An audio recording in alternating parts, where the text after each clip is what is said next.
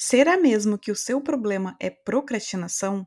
Ou será que são seus hábitos diários que estão te esgotando e que não favorecem a ação, o movimento? Simbora papear sobre isso para trazer clareza aí sobre o que realmente está acontecendo e te deixando na inércia.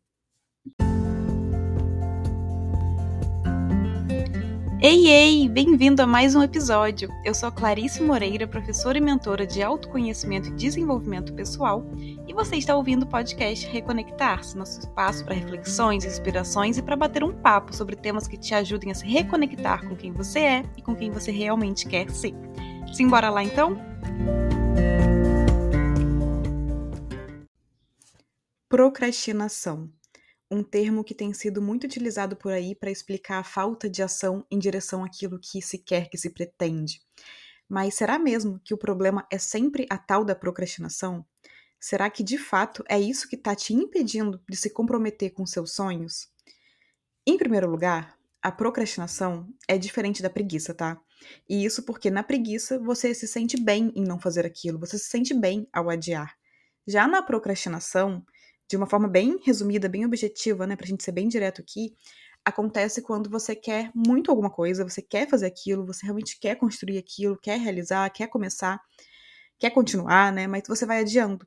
Porque inconscientemente você tá buscando evitar lidar com o desconforto que fazer aquilo pode te gerar emocionalmente. Ou seja, vem de um lugar emocional. Pode ser um medo que você tem de lidar com aquilo, pode ser alguma emoção, outra emoção que surge quando você faz aquilo que você não quer lidar, que é desconfortável para você.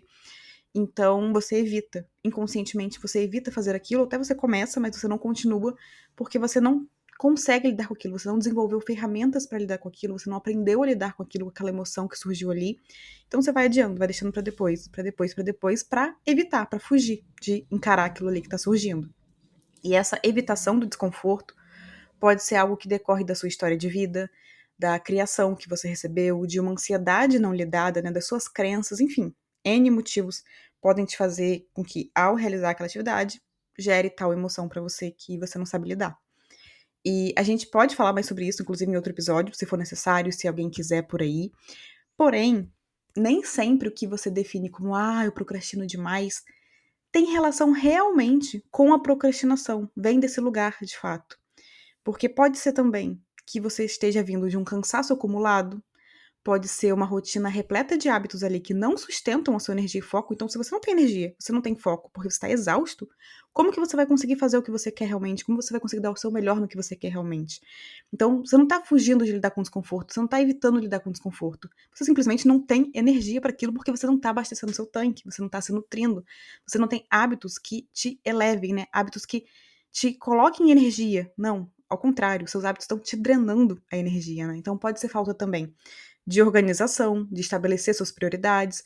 Você não tem um planejamento, você vai e faz tudo, cada dia é uma coisa, aí faz isso, faz aquilo, tá fazendo uma coisa, já surge outra, você já vai e já faz, você não tem um planejamento e uma organização ali das suas atividades, das suas tarefas ali mínima, né? É, o que dá para ter organizado, que tá no seu controle. Pode ser também a falta de um propósito claro por trás da ação pretendida. Então você fala que você quer, ah, eu quero, sei lá, ir na academia. Vou fazer e tal, mas por quê? Por que, que você realmente quer isso? Qual é o seu porquê por trás disso? O que, que te leva a querer isso? Você sabe quais benefícios que isso vai trazer para você? Esses benefícios realmente fazem sentido para você? Isso realmente ressoa no seu coração? Porque senão, se você não tem um propósito, você vai deixar para depois, você vai adiar, porque aquilo não é forte para você o suficiente. Então percebe que não necessariamente é procrastinação. Você não tem nenhum desconforto ao lidar com aquilo. Simplesmente aquilo não faz sentido para você, mas você tá insistindo em dizer que quer, em dizer que vai começar, que vai fazer. Mas no seu coração mesmo aquilo não reverbera de forma nenhuma. Então não tem um propósito. E eu recebo muita mensagem e desabafos, né, de pessoas compartilhando pelo Instagram comigo que se definem como procrastinadoras. E aí elas dizem que não conseguem, não conseguem fazer, não conseguem, né, começar, é, não conseguem colocar os seus sonhos e os objetivos ali em ação, que não fazem o que querem porque procrastinam muito. E, primeiro, um parênteses aqui, né? Ainda que de fato o seu caso seja de procrastinação, você está realmente evitando lidar com o desconforto ali, você percebe que, nossa, realmente, é, aquilo me traz desconforto tal, e por isso que eu não tô lidando. É isso que está acontecendo de fato. Tudo bem. Então tem um caso de procrastinação aí, mas você, você não é procrastinador. Você está. Você pode estar, mas isso não é quem você é. Isso não é quem é, você é enquanto pessoa. Isso é um estado que pode ser mudado e, a partir do momento que você começa a lidar com a causa, ou seja, com a raiz do que te faz procrastinar, né, com aquele desconforto ali que vem à tona, você busca ferramentas para lidar com aquilo de forma consciente funcional, você deixa de procrastinar. Então você não é, né? Você está. Mas, como eu disse, o papo aqui hoje não é sobre isso, tá? Hoje eu quero te fazer pensar por um outro ângulo. Então, voltando à pergunta lá do começo: será mesmo que o problema por aí é procrastinação? Você já parou para fazer uma avaliação honesta e uma avaliação sincera, sem julgamento, sem autocrítica, tá? Sem se punir. Uma avaliação para fazer ajustes, né? Uma avaliação, uma autoanálise ali. Como anda o seu estado mental? Como anda o seu estado emocional? Como anda o seu estado físico? Você tem disposição ou você está sempre se sentindo esgotado, cansado, exausto? A sua rotina, os seus hábitos, a sua alimentação, a sua rotina de sono, a frequência do uso de redes sociais, os lugares que você costuma frequentar, a qualidade das suas relações. Isso tudo, né, o conjunto da sua rotina como um todo, favorece a sua disciplina em fazer o que precisa ser feito pelos seus sonhos ou esse conjunto, de modo geral, suga toda a sua energia? É uma rotina que tem coisinhas ali que te nutrem ou é uma rotina formada majoritariamente ali por coisas que sugam sua energia, sua disposição, que drenam você realmente? Então, é importante olhar para o todo da sua vida, né? E não apenas para o, ah, eu não consigo fazer isso. Tá, pera, por quê? Por que você não consegue? Você já parou para se questionar isso? Ou você tá parando no, ah, eu não consigo, pronto, acabou. Não, você tem que ir além, tá? Não consigo. Por que que eu não consigo? Você já questionou essa ideia de que não é capaz, de que não dá conta, de que não consegue? Porque de tanto repetir isso para você mesmo, você cristalizou, você tornou uma verdade e você não vai além. Você não vai na raiz. Mas o que que tá impedindo aqui? O que que tá me fazendo não conseguir? O que que tá me fazendo acreditar que eu não sou capaz? Por que que eu não questiono isso? Por que que eu não vou nisso aqui e lido então? E me desenvolvo? E curo?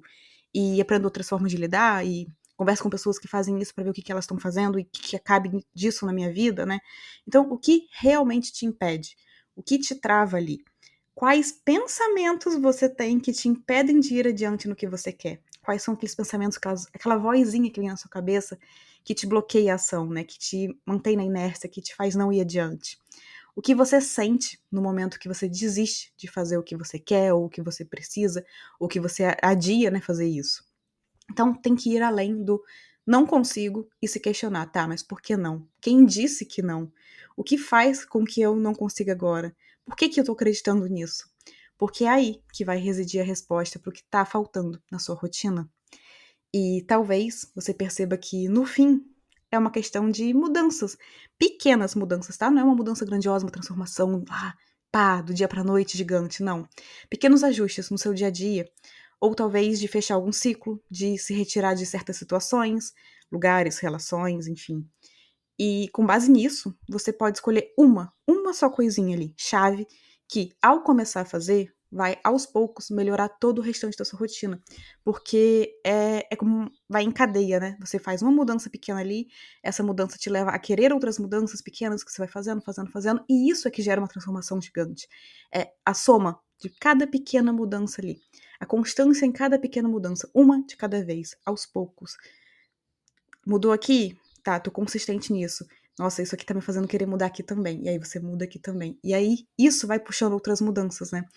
Então, consequentemente, isso vai aos poucos melhorar o restante da sua rotina e de onde tá o seu foco na sua atenção também. Isso vai fazer você olhar outro ângulo da sua vida, outro ângulo das situações que você está vivendo.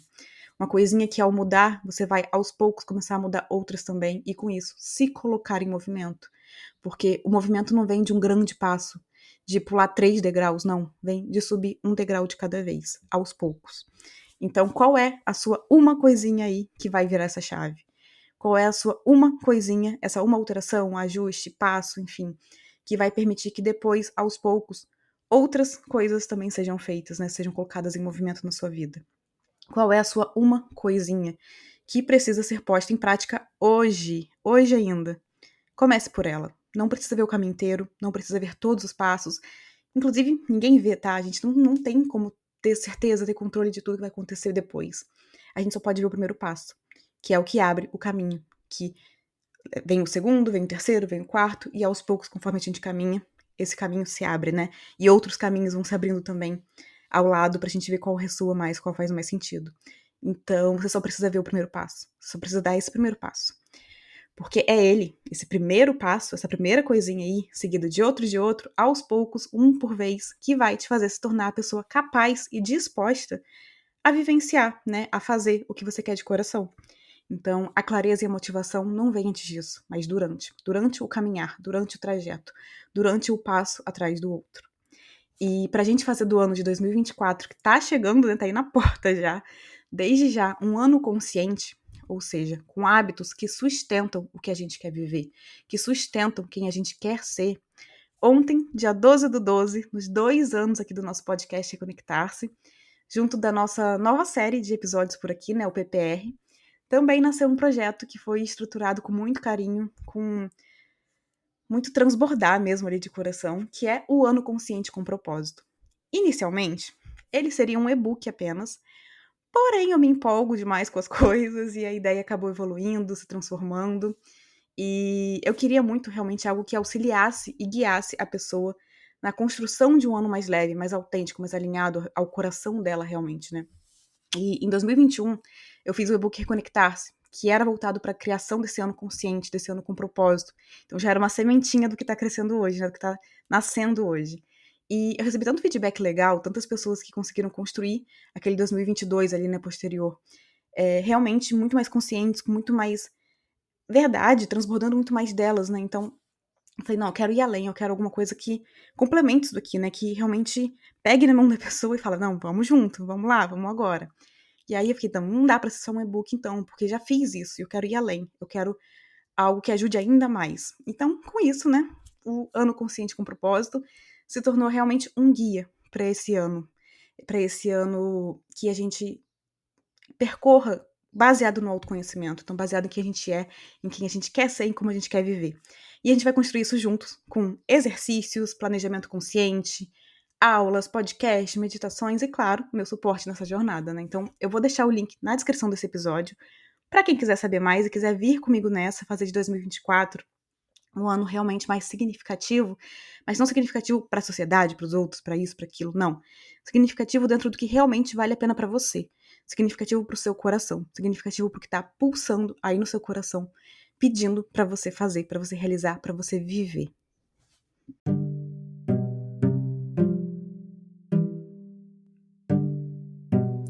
E a gente fica por aqui. Eu espero que esse episódio tenha te ajudado a repensar por aí as suas escolhas, tornando-as mais conscientes, né, e que te ajude a analisar com honestidade e acolhimento, tá? Sem julgamento, sem crítica, sem punição, mas com honestidade mesmo para impulsionar uma mudança. Então, que te ajude a analisar o que tem te impedido de ir adiante nos seus sonhos. E o ano consciente com propósito está de portas abertas te esperando para vir comigo construir um 2024 de movimento consciente na direção que o seu coração tem te pedido. Um super abraço e até o próximo episódio.